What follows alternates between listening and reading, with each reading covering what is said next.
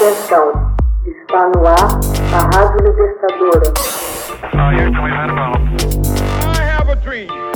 Assim sendo, declaro vaga a presidência da República.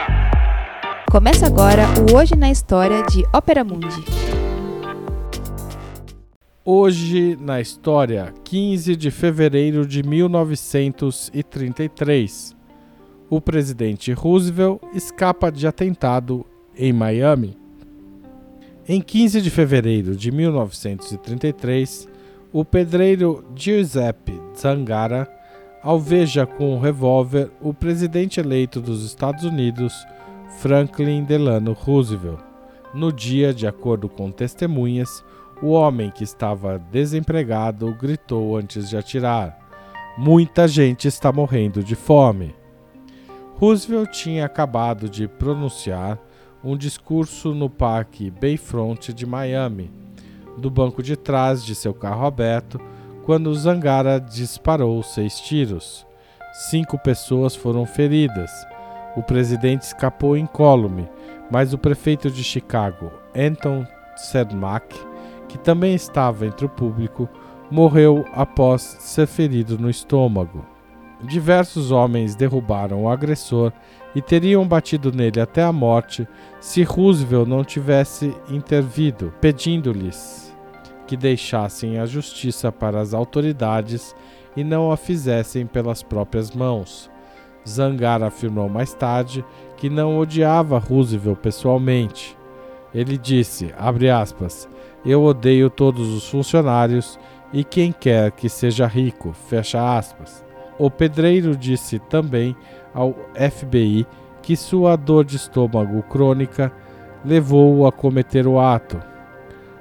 Aspas, uma vez que meu estômago me fez sofrer, quero fazer o mesmo com os capitalistas ao matar o presidente. Meu estômago fica doendo por muito tempo.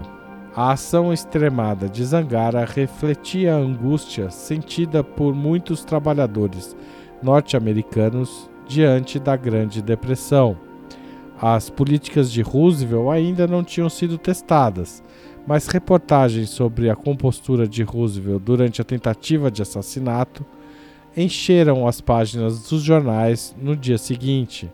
A cobertura reforçou a imagem pública de Roosevelt como um poderoso líder político. Relatos não comprovados afirmariam mais tarde que o alvo verdadeiro de Zangara teria sido Cermak, dando a entender uma conexão de Zangara com o crime organizado de Chicago. Zangara foi inicialmente processado por tentativa de assassinato e sentenciado a 80 anos de prisão. Todavia, quando o prefeito Cermak veio a falecer em decorrência dos graves ferimentos, Zangara foi novamente julgado e condenado à morte morreu na cadeira elétrica em 5 de março de 1933. Hoje na história, texto original de Max Altman, locução de Haroldo Cerávulo Cereza, gravação e edição de Laila Manoeli. Você já fez uma assinatura solidária de Opera Mundi? Com 60 centavos por dia, você ajuda a manter a imprensa independente e combativa. Acesse www.operamundi.com.br/apoio.